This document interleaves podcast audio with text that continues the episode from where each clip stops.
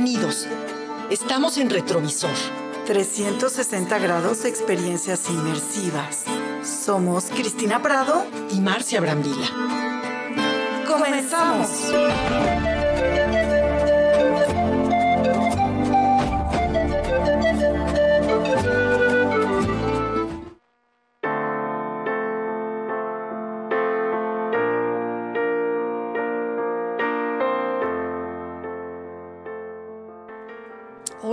Buenas tardes. En este horario de calorcito, ¿no, Cristina? Estamos asándonos, la verdad. Bueno, nos estamos deshaciendo, que es distinto. Pero así como nos estamos deshaciendo de calor, estamos rehaciendo una serie de, de, de, proyectos interesantes para el día de hoy y de temas que les van a interesar en este eh, retrovisor que además tiene una liga o más bien tiene un podcast en Retrovisor 360 en Spotify, ¿no, Cristina? Así es, para que nos escuchen siempre. Y bueno, algún programa que quieran repetir, pues ahí nos pueden escuchar, escuchar a nuestros invitados y a nuestros colaboradores. Bueno, y hoy tenemos varias cosas para empezar, y varias entrevistas en vivo.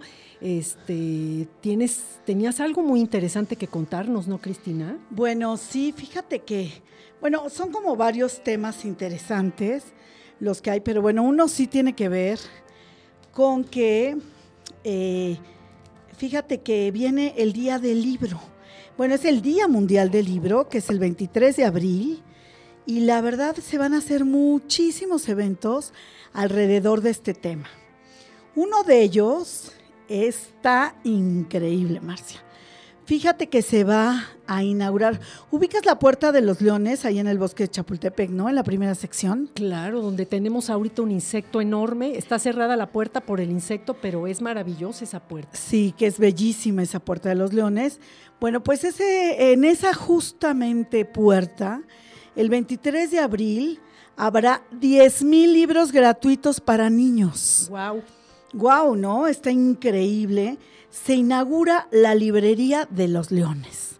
Imagínate que ahí van a abrir una librería justamente para niños, bueno, por lo menos en este momento va a ser para niños, y ese día, eh, bueno, hay un, unas ciertas actividades que voy a describir, que es la presentación de Pepe Frank a las 12 horas y la charla con Jaime Alfonso Sandoval, autor de Los fantasmas de Fernando, a la una de la tarde, que es un libro justamente para niños. Entonces, bueno, pues se junta muchísimo el tema de eh, los libros y el tema de los niños.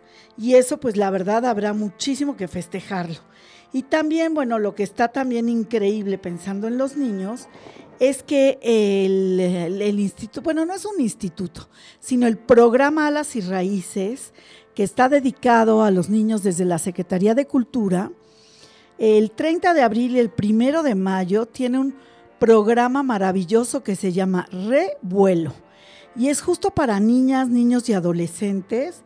Va a ser a partir de las 11 horas en el complejo cultural Los Pinos. Entonces, bueno, los niños van a poder desde empezar con la inauguración de una librería, que esa librería también, la de la Puerta de los Leones, va a ser para adultos. Marcia, ahora que vayas tú con tu bici. Me gusta, ¿sabes qué? ¿Sabes qué me gusta de esa entrada? Que tienes ese pasillo largo, que es el puente estás eh, realmente arriba, me parece que es del circuito, ¿no? Así es. Y así la verdad es. en ese pasillo ponen muchísimas, eh, es como una galería interesante. Sí, muy, muy Y tiene mucho espacio y hay muchísimo tránsito. Si te sigues derecho, pues está ese monumento y en la parte de arriba ves, ves el castillo de Chapultepec. La verdad está, es muy inspirador ese espacio y me imagino con eventos de libros todavía más. Así es. Entonces, bueno, no se lo vayan a perder. Por favor, creo que estos son dos eventos maravillosos. Recuerden, el Día del Libro y, por supuesto, el Día de las Niñas y los Niños. ¿Y tú, Marcia?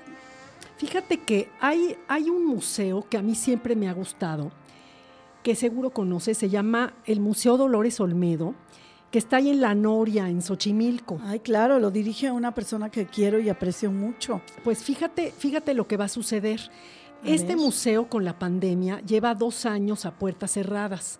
Y tú recordarás cuando estuvo la pandemia que había muchos museos que decían que ya iban a cerrar en definitiva porque son de iniciativa privada y pues obviamente no, no había entradas, ¿no? Entonces, este Museo Dolores Olmedo llevan dos años eh, trabajando una propuesta que me va a parecer interesante. Ya te acuerdas que hemos hablado del Parque Urbano Aztlán, que es donde estaba la feria, que por cierto, Cristina, no sé si ya has pasado últimamente, ya habían desmantelado toda la feria y lo único que les quedaba era pues el, el famosísima, eh, ¿cómo se llama este enorme?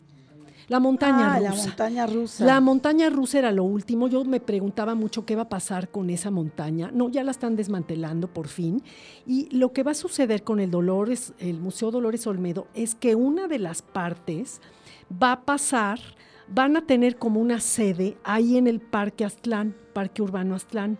Ajá. En un tiempo se decía que qué iba a suceder con el Museo Dolores Olmedo. O sea, había rumores, ya sabes. Y uno de los rumores era que la familia iban a vender todo ese espacio, iban a construir pues habitacional. Realmente ese espacio es un fideicomiso, entonces no se puede construir habitacional, salvo ciertos trámites, ¿no? La idea es que todas las obras, fíjate, son 128 obras de Diego Rivera, 25 piezas de Frida Kahlo, 42 obras de Angelina Beloff y muchas obras de Pablo Higgins van a pasar al Parque Aztlán. Van a tener su propio espacio. Ah, qué interesante. Eso sí no sabía, para que veas. Pero podemos invitar a la directora eh, en otra ocasión, igual nos platica. A. Dolores, Sí, a Dolores Phillips. a Dolores Phillips, Ahora, exacto. fíjate, la gente, lo, obviamente nos preguntamos, porque una de las cosas que era padre del Museo este, Dolores Olmedo era la experiencia del jardín, ¿no?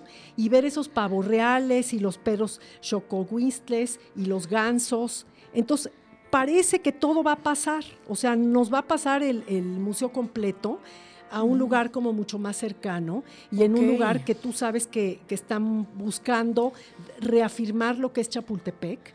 Eh, también en esa zona ya vi que están, ¿te acuerdas que ya hemos hablado del funicular Chapultepec? Sí, sí. Pues ahí por los lagos ya están haciendo las bases, o sea que Cristina, vamos a tener mucho que visitar, eh, justo en una zona que, el pulmón de la ciudad que es maravillosa. Así es.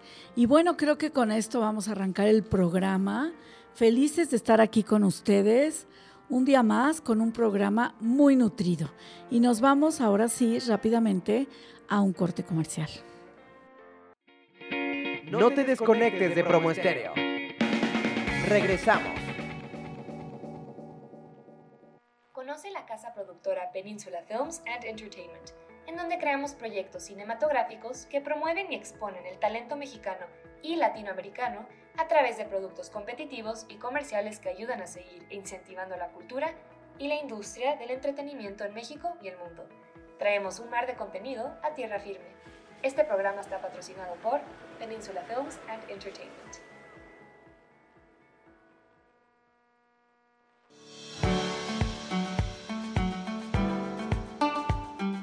El bienestar y salud son lo más importante que tenemos, por eso te pedimos que adoptes las medidas de prevención contra el COVID-19. Mantén tus manos limpias. Lava tus manos frecuentemente con agua y jabón durante al menos 20 segundos. En caso de no contar con ello, usa desinfectante para manos a base de alcohol al 70%. Al toser o estornudar, cúbrete la boca y nariz con la parte interior de tu codo o utiliza un pañuelo. Limpia y desinfecta los objetos y superficies que se tocan con frecuencia. Evita tocarte los ojos, nariz y boca. Practica la sana distancia al menos de un metro.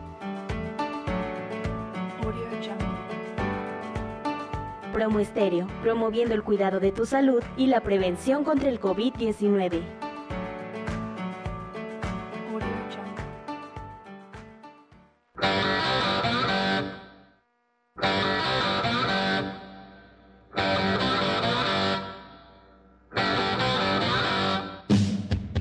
Todos lados y a toda hora, promoestereo.com siempre para ti. En la oficina, en el tráfico, en el baño, en tu habitación, en la habitación de alguien más, en la escuela, en un bar, en un puente, en tu coche, en mi coche, en el metro, en el cine. ¿En el cine? Sí, hasta en el cine. Escucha promoestereo.com donde la estrella eres tú.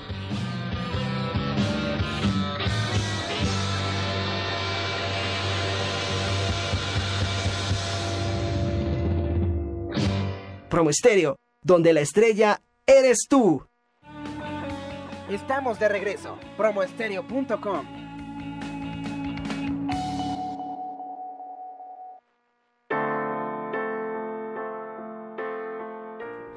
Bueno, ya estamos aquí de regreso. Oye, es que tienes toda la razón, Marcel. Calor 35 grados.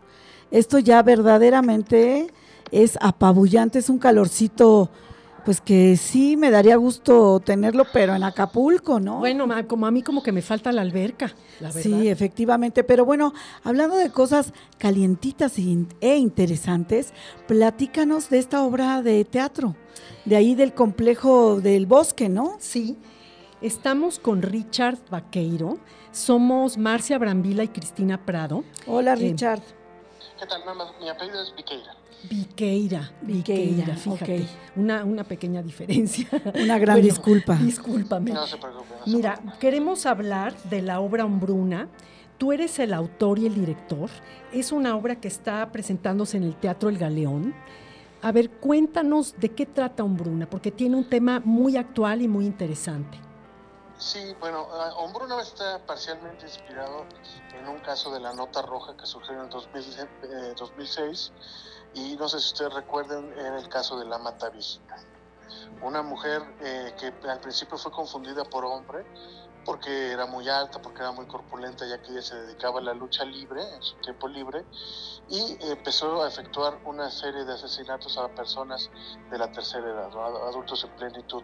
Fue un caso muy sonado y lo que nosotros quisimos hacer es realmente hacer una investigación sobre el caso, sobre la vida de este personaje que si bien a nuestros ojos es victimaria, pues descubrimos en el proceso que también ha sido, había sido víctima durante gran parte de su vida, que su madre o su abuela la habían tratado muy mal, que había sufrido algunos abusos sexuales. Entonces, esto nos permitió hacer una reflexión sobre la condición de la mujer en México, cómo realmente muchas veces están eh, expuestas a una situación de violencia que si no se eh, particulariza o si no se pone atención en eso, termina degenerando en una violencia que se crece de manera exponencial. Entonces sí hicimos un trabajo basado tanto en sus propias declaraciones como en aspectos bibliográficos, como partes del juicio, para intentar darle una, un rostro a esta persona. Este, y sí, si bien no descartando su faceta de victimario, también comprender que en algún punto fue víctima y orillada por muchas de las circunstancias a delinquir de esta manera tan terrible como es. No, bueno, es que eh, yo creo, bueno, tú, tú que eres más experto, que justamente estas, estas eh, acciones o estas conductas eh, pues psicóticas vienen obviamente de lo que sufren muchos hombres y mujeres cuando en su infancia son producto del abuso, de la violencia, del abandono de la figura paterna o materna, ¿no? Y claro, aquí viene la cuestión ética, ¿no? ¿Tú qué opinas? Porque eh, pues entender que son criminales porque tuvieron una vida atrás difícil eh, tampoco justifica. Cuéntanos sobre ese tema. Sí, nosotros no quisimos, eh, fuimos muy cuidadosos en no quererla exhibir de sus, de sus eventos, porque si bien es cierto que hay mucha gente que sufre abuso sexual en su infancia, desgraciadamente, no todos se convierten en asesinos seriales, ¿no? Si hay una cuestión volitiva, una toma de conciencia que a pesar del dolor o lo sublimas o digamos te hundes en, la violencia como fue el caso de lo que ocurrió a ella. Este, sí queremos ser muy imparciales y demostrar a este personaje con sus claroscuros, que si bien fue abusada, también pues, abusó, ¿no? Eh, eh, y, para nosotros es importante, sí, como cualquier ser humano, ver todos los claroscuros que tenemos, ¿no? Ni todos somos toda bondad, ni todos somos pura maldad, sino que hay una mixtura que conforma la manera en que nos comportamos y en que accionamos en el mundo, ¿no? A veces hasta sin darnos cuenta. Entonces sí trabajamos sobre eso, además porque es un caso particularísimo. En el mundo tienen los ojos muy bien puestos en este caso porque es algo muy eh, extraño que una mujer sea un asesino serial. Es algo que, digamos, está destinado para los hombres eh, por muchas causas, ¿no? Este, pero en el mundo hay muy pocas asesinos seriales eh, que sean mujeres. Entonces hay muchos estudiosos que están poniendo el ojo en esto por, por, por lo extraño que, que es ¿no? el caso. Claro, ahora algo que también me parece muy interesante es el montaje la Mataviejitas lo que hacía es que ahorcaba a sus víctimas. Y esta falta de aire o esta asfixia es lo que ustedes usaron como hilo conductor para ponernos globos y figuras eh, llenas de aire. A ver, cuéntanos de esto que resulta interesante. Sí, e-, efectivamente el modus operandi del criminal era la asfixia, ¿no? Particularmente a través de un estetoscopio ahorcaba muchas de estas personas una vez entrando a su domicilio particular. Entonces, para mí como director y como dramaturgo me era muy importante que el espectador fuera consciente de la importancia del aire, de la ausencia del aire o de la sofocación o de la hiperventilación. Entonces, para esto, desde el proceso actoral, eh, Valentina Garibay y yo estuvimos trabajando sobre que, la creación de cada personaje se basaba primero que nada en cómo respira. Si alguien es gangoso, si alguien eh, está agitado, si alguien está eh, en la agonía pues respira menos. Y segundo, eh, trabajar con todos los elementos que estuvieran en el escenario a vistas del espectador y que él fuera consciente de la gravedad del aire, de la importancia del éter, como le llamaban los griegos, esta cosa que, que nos rodea, que nos da vida, pero que es invisible. Yo quería que se visibilizara. Para este efecto utilizamos globos que se inflan al momento, muñecas inflables, este, eh, instrumentos de viento, o sea, que el, espectador realmente pudiera escuchar y ver algo que normalmente es invisible, ¿no? Como el oxígeno. Bueno, pues eh, creo que es una obra muy interesante, empezando porque es un monólogo, ¿no? Que siempre el monólogo, sostener la puesta en escena de un monólogo es un reto, sin lugar a dudas. Dos, eh, creo que ahora con este despertar de, la violencia atroz que hay en el país. Es muy interesante como tratar de entender toda esta psicopatía que, hay alrededor de México. Y bueno, tres, pedirte que nos digas horarios, el teatro, eh, la temporada, que nos cuentes de tus redes para que nuestra audiencia pueda ir a ver tu obra. Claro que sí. Este, eh, la obra se llama Hombruna, está en el Teatro El Galeón está en el Centro Cultural del Bosque. Esto es detrás del Auditorio Nacional. Se puede llegar vía metro, este, metro auditorios, puede llegar en auto por reforma. Eh, la temporada es jueves a las 8 de la noche, viernes 8 de la noche, sábado 7 de la noche, domingo 6 de la tarde, hasta el 8 de mayo. Y bueno, las personas que escuchen tu programa eh, y que nos digan ahí en taquilla que lo escucharon, les obsequiamos un 2 por 1 con todo gusto. Ay, qué interesante. Qué maravilla. Acuérdate, retrovisor 360 grados. Pues, Richard, te agradecemos tu esta entrevista tan interesante. Estamos este, con mucha ilusión de que la gente vaya al teatro, con obras que son interesantes, que son proactivas, que son innovadoras. Eh, te agradecemos. Estamos hablando de Hombruna, Teatro El Galeón jueves a domingo hasta el 8 de mayo y pues buenas tardes Richard. Muchas gracias por esta entrevista y no se pierdan por favor esta obra. Es siempre el teatro alternativo, se hace con muchísimo, muchísimo cariño y hay que tener respeto a estos autores. Eh, y bueno, ahora continuamos con eh, obviamente nuestro super colaborador de libros, que es nada menos que eh, nuestro queridísimo Benjamín Rocha. Y bueno, vamos a platicar con él de quizá un libro que ahorita está siendo leído, pues curiosamente por todo el poder legislativo de este país y por muchísimos periodistas y analistas políticos. ¿Qué tal, Benjamín? Buenas tardes. Hola, buenas tardes, Marcia. Buenas tardes, Cristina. Qué gusto saludarlas buenas en tardes. nuestra cita semanal.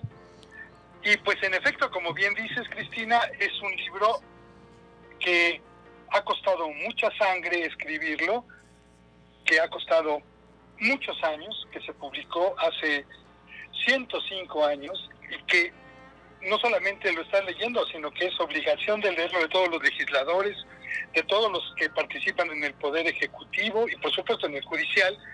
Y es un libro que creo que todos los mexicanos tenemos que leer, estudiar y entenderlo como una de las grandes herencias de las generaciones que nos han precedido. Me refiero a la constitución política de los Estados Unidos mexicanos. Fíjate que, de acuerdo con la información del, del Instituto de Investigaciones Jurídicas de la UNAM, bueno, México ha tenido seis constituciones. Desde 1814, la maravillosa constitución de Apatzingán, cuando todavía estaba la guerra de independencia, hasta la de 1917, pasando por la de 1824, la de 1836, la de 1843 y la más importante antes de la de 17, la de 1857. Es importante señalar que la constitución política de los Estados Unidos mexicanos ha sido una de las más reformadas en el mundo. Basta decir que desde el 5 de febrero de 1917, fecha de su promulgación, como todos saben, hasta el 28 de mayo de 2021, del año pasado, que fue la última de las reformas, los artículos constitucionales han sido reformados, imagínense, en 763 ocasiones, a través de 251 decretos aprobados por el constituyente permanente. De esos 251 decretos modificatorios, el sexenio de Enrique Peña Nieto realizó 155, o sea, vean la cantidad. En el actual en el actual sexenio llevamos 18 decretos. En contraste, por ejemplo, con otras constituciones, por ejemplo, con la de Estados Unidos, que se promulgó en 1787, hace 231 años, solo se han modificado 27 veces. Hay que recordar que los artículos constitucionales con más modificaciones han sido el 73, que se refiere a las facultades del Congreso, era evidente que iba a ser eso, el 123 relativo al trabajo, el 27 relativo al régimen de propiedad de la nación y el 89 las facultades del Ejecutivo. Es importante anotar que antes de la alternancia al poder hubo 388 modificaciones y ya con la llegada de las nuevos, los nuevos partidos y demás 319. A veces se les pregunta a las personas, a mismos legisladores cuántos artículos tiene la Constitución y no pueden decirlo. Bueno, son 136, más los transitorios que son 19. Es importante ver cómo está dividido y cómo nos permite acceder a nuestras garantías individuales. Los primeros artículos del 1 al 29 hablan de lo que puede un ciudadano tener derecho y sus obligaciones. Pero es importante leerlos para saber cuándo ocurren abusos de parte de la autoridad, ¿Qué son las garantías individuales que consagra la Constitución? Una constitución que tuvo durante mucho tiempo el, el, castigo de, pena de muerte y que se abolió ya hace varios años. Pero todavía en 1992 existía la pena de muerte por traición a la patria. También la traición a la patria ahora se ha, de, se ha eh, reducido a los funcionarios públicos, específicamente al presidente de la República es interesante ver que no basta con que aparezca en la Constitución una determinada norma, sino que es requerido una ley reglamentaria y sobre todo presupuesto para llevarlo. Y ya para finalizar quisiera señalarles una cuestión. Hay varios libros que señalan todas estas variaciones, pero quisiera ahondar en una. La tercera modificación que se hizo a la Constitución de 1917 es de 1927 y casualmente establece la reelección del presidente para un segundo periodo no inmediato. Es decir, mandado a hacer para que Álvaro Obregón se pudiera reelegir en 1928, cosa que no sucedió porque lo asesinaron. De no haberlo hecho, se hubiera convertido seguramente en un segundo Porfirio Díaz. Ese mismo periodo, en 1928, se amplía el periodo presidencial de cuatro a seis años.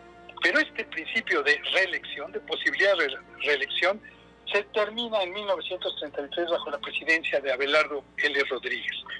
Es toda una aventura leer la Constitución, leerla, darnos cuenta de cómo se ha tergiversado muchos, muchos de los discursos que hoy escuchamos y que no tienen sentido si no leemos la Constitución. Así que esa sí es una lectura obligada en este tiempo y en los futuros para poder entender nuestros derechos, nuestras obligaciones y sobre todo las obligaciones de los que se encuentran en los tres poderes de la nación.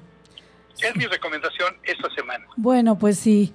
Eh, no, Marcia, como... Qué interesante. Claro, es que, es que uno piensa que solo los abogados la tienen que leer y la verdad es que es que es una lectura obligada, como dices tú, para todos los ciudadanos que nos interesa estar conociendo lo que pasa en nuestro país. Y los derechos, ¿no? Y tomando decisiones también, claro. Y bueno, es como sí, para saber qué derechos tienes, ¿no? Claro, claro. Y cómo no te pueden atropellar en, muchos de ellos. Así es. Pues yo sí me la tuve que aprender cuando estudié el doctorado y créeme que ya se me olvidó, pero bueno, estaría bueno darle otra visitadita. Ok, Benjamín. La tienen, la tienen a su disposición, la, la, más reciente, en la página de la Cámara de Diputados. Ahí la pueden consultar, bajar a su computadora, porque es una muy buena opción. Es la más actualizada. Perfecto, muchísimas gracias y no se olviden de escuchar a Benjamín Rocha en Spotify en Retrovisor 360. Gracias, Benjamín. Hasta luego. Hasta luego, un abrazo. Y nos vamos a un comercial. Antes les tenemos que recordar que este programa queda en Spotify, en Retrovisor 360. Somos ya una aldea, Retrovisor 360, a las que nos gusta el arte inmersivo y queremos que se unan a nosotros y bueno, como dice Cristina, pueden escuchar a todos los colaboradores estrellas que tenemos y también a nuestros entrevistados ahí. Y bueno, con esto nos vamos a un comercial. Rápidamente. No te desconectes de Promo Estéreo. Regresamos.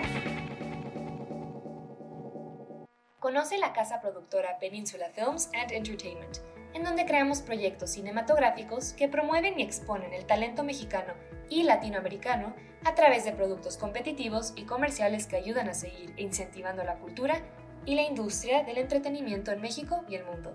Traemos un mar de contenido a tierra firme. Este programa está patrocinado por Peninsula Films and Entertainment.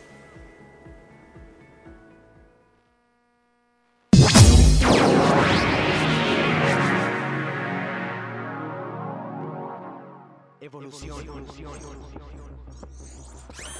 Estás viviendo en la nueva era, donde respirar es arriesgar donde una buena idea arde más rápido en todo el mundo de lo que corren tus miedos. Donde los jóvenes tenemos el poder de hacer posible lo imposible con un clic.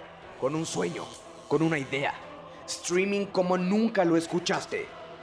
Promoestereo.com, donde tu voz cobra fuerza inconmensurable. Donde la estrella eres tú. Somos más que radio. Somos más que radio. Somos más que radio. Estamos de regreso. Promoestereo.com.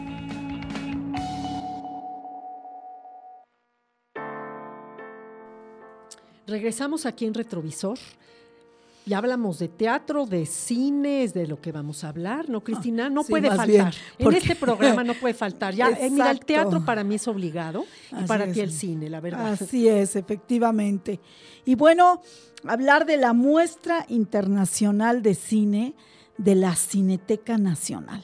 Ya saben que es una cita obligada, ya saben que esta eh, muestra tiene su edición en primavera y la otra en otoño.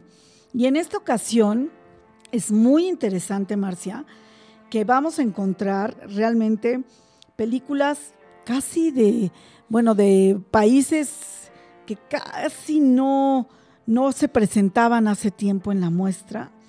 Y quisiera decirte que, bueno, de entrada hay dos películas completamente, tres, tres, tres, tres películas mexicanas, lo cual a mí me encanta porque sí es muy importante que, la muestra que se selecciona y se cura con muchísimo cuidado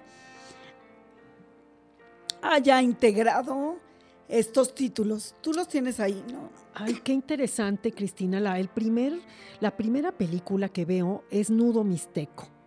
Y sabes qué interesante lo que dices porque estoy viendo eh, hasta películas rusas. Así es, vamos a tener películas que provienen de Rusia, de Alemania, una película, bueno, un director muy famoso, Andrei Konchalovsky, con una película que se llama Queridos Camaradas, eh, otra película que se llama Mes frères et moi, mis hermanos y yo. La Traviata, que por cierto hoy se presenta en Cinemanía, de Johan Manka, que la verdad eh, parece ser que es como el gran Bocati de Cardinali, como se le llama. Y fíjate, Marcia, eh, la recuperación y remasterización de una película de, bueno, de, de, de mi sacrosanto cineasta Luis Buñuel, Ensayo de un crimen, una película de 1955 que la Cineteca Nacional se dio a la tarea de, eh, primero, recuperar el máster de esta película y poder hacer pues todo la, el trabajo de digitalización y la película pues ahora se estrena eh, digamos que con una eh, em, presteza, con una claridad, con un buen eh, búsqueda de luz, porque era un poco oscuro ensayo de un crimen. ¿Y las pintan un poco, Cristina? No, no, no, no, no, no, no. El negativo es blanco y negro okay. y así mismo es como la restauran. Uh -huh. Pero la verdad sí era un poco oscura. Es una película donde además pues sale, ¿te acuerdas de este eh, gran hombre de gran voz, el señor telenovela Ernesto? Ernesto Alonso. Alonso, ¿no? Es el actor de esta película con una bellísima Miroslava. Así que no se la pierdan. Por otro lado, también tenemos películas del Japón, La ruleta de la fortuna y la fantasía, de Ryusuke Hamaguchi, que tampoco hay que perderse. Otra de Thea Lindeberg, también en el cielo. Voces doradas, de Eugene Ruman, que es obviamente una película israelí, La fiebre de Petrov, una coproducción entre Rusia, Francia, Alemania y Suiza. Curiosamente hay muchas películas rusas, pero como hemos dicho aquí, yo creo que lo más importante es la creatividad rusa, no hay que pensar en política. Y bueno, también vamos a encontrar de Dinamarca una película que se llama También en el cielo, eh, así habló el cambista, una coproducción entre Uruguay, Argentina y Alemania, de un cineasta bastante conocido, Federico Bellor, y que pues la mayoría de estas películas que les estoy diciendo compró los derechos Cineteca. Así que las tendremos ahorita en la muestra y seguramente eh, o posteriormente en una corrida comercial. Y yo particularmente, como tú bien decías, quisiera eh, recomendar dos. Nudo Mixteco, que es una película de Ángeles Cruz, es una cineasta mexicana que además es actriz, actriz de teatro, de cine, que es muy, muy buena. Y otra película de Mike Miles que se llama Come On, Come On, y es el regreso de Joaquin Phoenix, después de haber hecho su gran papel del Guasón. Es una película que además habla de la relación entre un tío y su sobrino, totalmente interiorista esta relación, como, como el pequeño descubre al, al tío, la relación del tío con su hermana y todo el contorno familiar. Pero lo más interesante, Marcia, es que es como una especie de road movie donde tú puedes ver los paisajes de las grandes ciudades norteamericanas, eh, desde Detroit hasta pasando por New Orleans, que la verdad eh, te van mostrando ese aspecto de las ciudades, sobre todo tan industrializadas. Entonces, no se lo pierdan, consulten la cartelera en cines que son alternativos, como Cinemex, Cinépolis, el Cine Tonalá, Casa del Cine y por supuesto en Cinemanía. Así que ya váyanse a dar este gran atracón visual con el banquete que les tiene la muestra de cine de la Cineteca Nacional. Qué interesante ver películas de diferentes países, como lo que estás diciendo. Ya también vi una de Ucrania, donde además nos dan un pedacito de lo que es el país, de ese paisaje, de ese ambiente, de, esa, de esos vestuarios, peinados. Ay, me gusta.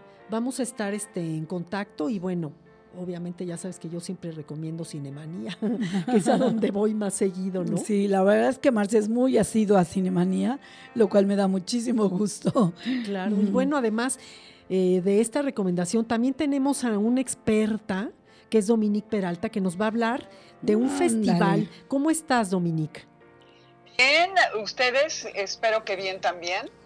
Aquí, Aquí con calor, pero bien, fuera de eso bien. Cuéntanos. Ay, pero menos que ayer, ¿eh? Exacto. menos que ayer. Ay, no, que Ay, sí, no, qué cosa. Sí, pues bueno, para el calor, yo muy impactada de que durante el festival importantísimo, que durante dos años por la pandemia obviamente no se llevó a cabo, el festival de Coachella, que tiene lugar en Indio, California, estuvieron presentes en el cartel de los tres días del fin de semana, ni más ni menos que la banda MS y el grupo Firme, ah, queda haciendo patente que la música mexicana eh, regional es ya parte de, pues ahora sí que del soundtrack de todos los países, de cualquier país, y que ante un público que está eh, primordialmente versado sobre el rock, el pop, el reggaetón, en fin, ahora eh, se incluye este, eh, este género, que son estas dos agrupaciones, y que me pareció, bueno, yo lo vi, es un evento que se puede ver en línea, eh, lo estuve viendo, no se ven todos los ocho escenarios, pero sí se puede ver eh, una parte. Hubieron tres escenarios en línea. La banda MS, eh, seguramente muchos de quienes nos escuchan, es una banda que tiene casi 20 años de haberse fundado, de música regional mexicana, eh, se funda desde el 2003 y eran 15 chavos con, ya saben, las grandes esperanzas allá en Mazatlán de convertirse en superestrellas. Les tomó mucho tiempo, tocaron bodas, 15 años, reuniones sociales y, le- y no pegaban y no pegaban hasta que de pronto tuvieron su oportunidad y hoy son de las bandas eh, más importantes eh, eh, y además yo quisiera añadir que son grandes músicos, o sea, real, a veces, no sé si a ustedes les pasa, a mí me gusta la banda pero me aturde un poco, no obstante la banda de MS sí, sí son muy buenos músicos por lo que creo que es más fácil fluir al, escucharlos y han hecho historia literalmente, han hecho sold outs en los principales recintos en Estados Unidos, en México, superando incluso artistas como Justin Bieber. Han rebasado las reproducciones en Spotify en billones, imagínense. Ya hablamos de, Bad Bunny, que, que tiene, no me acuerdo, que creo que eran 5 billones de reproducciones, una cosa así. Y de hecho hicieron un, un dueto, poca madre, con Snoop Dogg eh, de una canción que se llama Qué maldición, que no sé si han escuchado. Y si no lo han escuchado, no solo lo escuchen, pero vean el video, porque está en animación y está simpatiquísimo.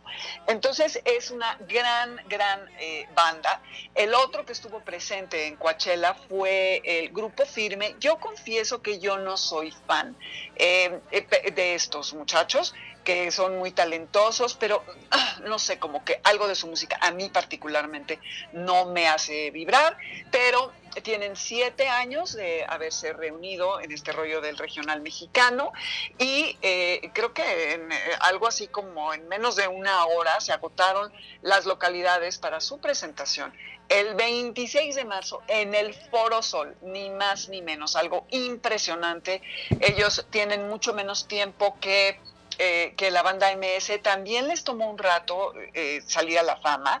Eh, de hecho, parece ser que parte de su éxito fue cuando empezaron a hacer covers de distintos eh, agrupaciones, incluidos los de banda MS. Y allí es cuando un cover siempre te ofrece, si es un muy buen cover, te ofrece la oportunidad de, eh, de hacer, de, tener una exposición distinta, porque son temas que la gente conoce, que tiene empatía y que es mucho más fácil digerir.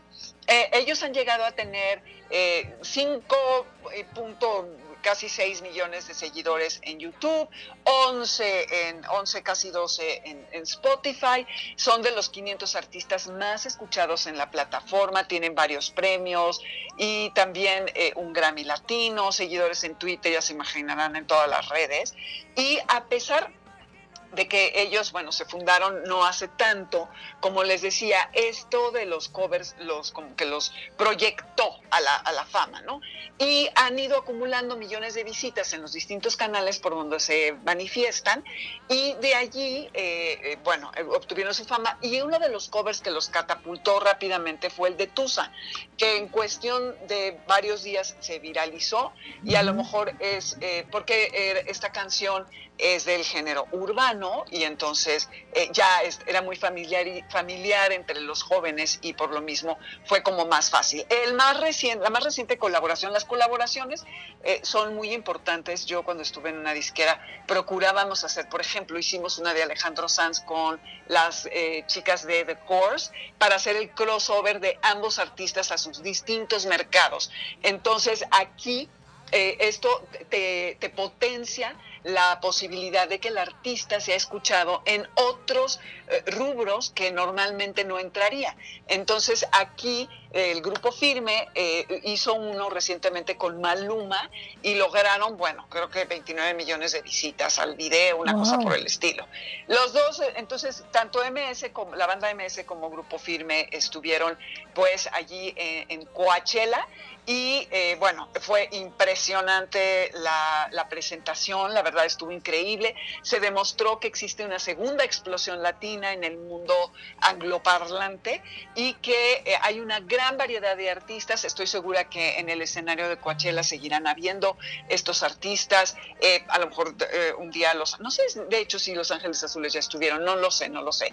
Pero la música latinoamericana ha ganado una prominencia internacional y esto revela los cambios demográficos que han tenido lugar en los distintos países. Estados Unidos está vestido de rojo, blanco y verde, esto es clarísimo, y son importantísimos consumidores musicales y estos géneros representan y le dotan a esta gente que vive allá autenticidad e identidad culturales.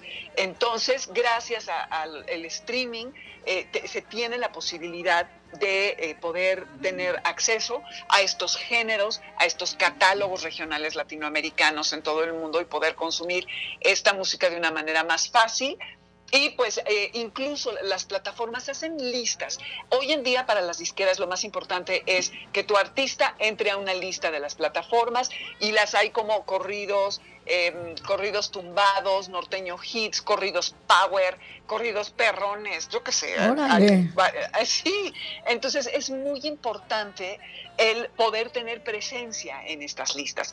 Y es importante también decir que no nada más son los fans los que determinan eh, el alcance que tiene un artista, sino el número de streams que generan por cada playlist y eso es lo que refleja la lealtad de los usuarios y de los que son fanáticos, ¿no? Hay uno también que se llama Norteño Mix, corridos perrones y bueno, ¿qué les puedo decir? Entre Facebook, YouTube, SoundCloud, Apple Music, Spotify, Geezer, en fin, hay muchos módulos dentro de los cuales se puede encontrar a la música eh, regional mexicana y pues bueno, ya era hora estamos este, casi que retomando el territorio norteamericano sobre todo y eh, vía la música indiscutiblemente se está haciendo. Así que pues bueno, bien por banda MS y por el grupo firme. Pues qué interesante lo que dices de todas las plataformas que tienen eh, los músicos para explorar su obra eh, para sacarla, para comercializarla y nosotros como público para buscarla y seguirlos.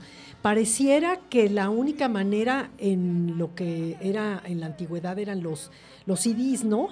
los antiguos acetatos, pero ahora este mundo está, está abierto, lo cual me parece muy interesante. Sí, y antes era a través del radio que era allí donde, pues a través de la repetición, se hacían los éxitos.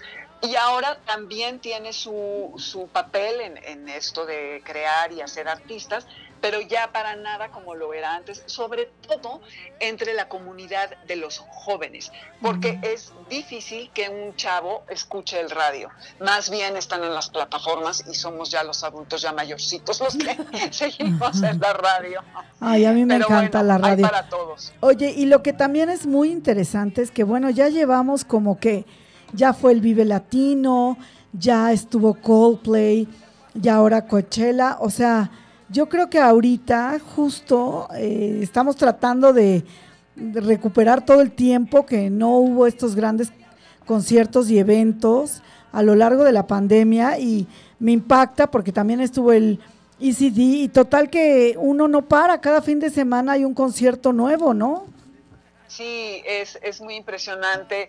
Eh, parecería que la pandemia se ha terminado. En todos lados se está hablando de la cuarta ola. Entonces, bueno, tengamos los dedos cruzados, pero sobre todo las precauciones, ¿no? De que en eventos así masivos, pues quizá no quitarse el cubrebocas. Cada quien somos libres de hacer lo que queramos y cada uno nuestras mañas y fobias, pero sí es muy importante no descuidarnos y seguir teniendo todas las precauciones eh, posibles. Muchísimas gracias, Domi. Siempre interesantes tus comentarios. Eh, te seguimos escuchando cómo ves la semana que entra en este nuestro nu- nuevo horario de las 2 de la tarde. Y pues que tengas un bonito día, Domi. Igualmente ustedes, abrazo, gracias. Gracias. Y bueno, seguimos como siempre oyendo la música de fondo, siempre está muy inspiradora. Y les quería platicar, claro, ahorita ya hay muchos eventos, se concentraron muchos en lo que era la Semana Santa y esta semana que es la de Pascua, pero ahora vienen los eventos del Día del Niño y hay algún un evento que les quiero este, recomendar y es el Festival del Globo del Mezcal y de la Cerveza. Más que del niño, es como un evento familiar. Está en Sinancatepec, en el Estado de México. Estamos hablando de cerca del Nevado de Toluca. Y lo que sucede es que hay unos globos enormes que van a estar volando. Eh, tenemos 20 globos aerostáticos que suben hasta 90 metros. Eh, varios de ellos, en los varios de ellos, si, si los solicitamos, podemos subirnos en ellos. Además, lo que tiene este festival es que tiene conciertos de diferentes géneros, hay bailes, hay gastronomía, muchísimos artesanos ofreciendo sus servicios. Y hay algo que me gustó muchísimo y es un espacio dedicado a Harry Potter. Tú sabes, Cristina, que esto de Harry Potter ha, ha- gustado muchísimo. Bueno, tiene parque temático, tiene películas, tiene muchísimo eh, merchandising, muchísimos productos. Y ahora, pues en el Festival del Globo Mezcal y Cerveza, lo van a tener ahí, pues recreado también. Ajá. Bueno, bueno, bueno, qué cantidad de eventos, de actividad. Tenemos ahora los, en todos lados, los fines de semana, lo que platicábamos ahorita con Dominique, este tipo de eventos, Marcia, el teatro que, bueno, a marchas aceleradas, las recomendaciones para el cine, en fin, creo que es un momento interesante y como ya estamos a punto de aventar el cubrebocas, así como Pues ya viste que en stripper varios- que avienta. Pues en varios ¿No? países ya lo soltaron, ya no lo hicieron. Sí, no, ya. Eh, ni siquiera eh, en Estados Unidos ya en aviones ya no es obligatorio. En Europa también ya en- ni en lugares públicos ni en lugares privados ya está sujeto a tu decisión. A mí, la verdad, yo debo de decirlo, me siento más a gusto con el cubrebocas, sobre todo en eventos públicos. Aunque la mayoría ya estemos vacunados, pero bueno, estamos recomendando eh, siempre eh, ir a estos eventos y cuidarse.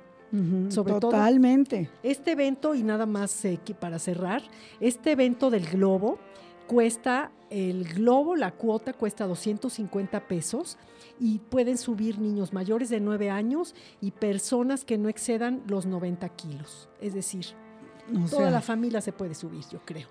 Ciertas familias a lo mejor no, pero las familias que son divertidas, eh, pues sí, es una oportunidad. Además es, es tan bonito, eh, visualmente es muy hermoso. Ay, sí, además debe de ser esa, esa panorámica, debe ser una cosa verdaderamente maravillosa, ¿no? Claro, y bueno, ya hablamos de la feria que va a haber aquí del libro y Ajá. también tienes otra que Sí, proponer. fíjate qué interesante. La Feria Internacional del Libro de La Habana 2022 tiene a México como país invitado. Fíjate qué maravilla, Marcia. Bueno, ya sabes que ahora las relaciones del gobierno pues le interesa mucho el primer vuelo internacional de Venezuela, eh, ¿no? Establecer Cuba. eh, la recepción del expresidente boliviano, ¿no?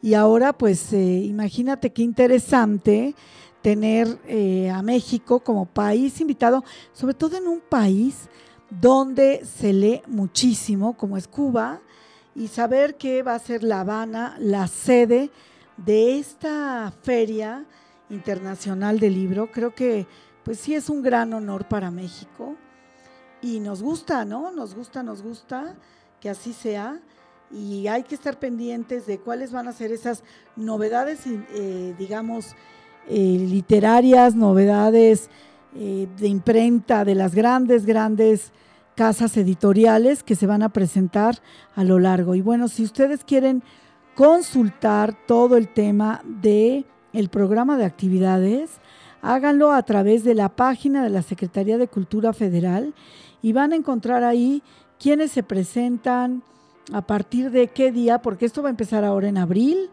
y sería interesante, bueno, saber qué es lo que están consumiendo en esta Feria Internacional del Libro en La Habana. Nuestros, pues no son, pues nos nuestros amigos, digamos, de, de Latinoamérica, como son los cubanos. Claro, y además tenemos mucho talento aquí en México. Sí. Muchos escritores y, y, bueno, también como dices, será interesante ¿Cuál es el impacto allá de los escritores? ¿De qué historias les han llamado la atención? Así es. ¿Cuáles son los temas? Eh, resulta muy agradable, la verdad, como dices tú, ser invitado internacional en, un, en otro país, ¿no? Con, con creativos totalmente, mexicanos. Totalmente. Bueno, pues no se olviden de todas las recomendaciones que les dimos. Ya nos vamos. Siempre el tiempo nos come, ¿no, Marcia? Sí, y pues Spotify Retrovisor 360, ahí nos pueden buscar. Ahí búsquenos y bueno, agradecerle por supuesto a nuestro productor Marquito que ya no nos puso musiquita de salida, yo creo que se anda durmiendo del calor. Pero bueno, eh, Marquito, gracias y nos vemos dentro de ocho días. Y pueden seguirnos en Retrovisor a través de nuestras redes sociales. Búsquenos, eh, yo soy Marcia Brambila en Twitter, pueden buscarme, les vamos dando, eh, Cristina y yo, muchas recomendaciones de qué hacer en estos días. Antes de que estemos aquí con ustedes en el radio, pueden seguir. Sí, oye, y sí había musiquita, ¿eh? Ya le andaba yo levantando aquí un falsito a Marquito, pero sí, más bien la que no tenía sus audífonos era yo.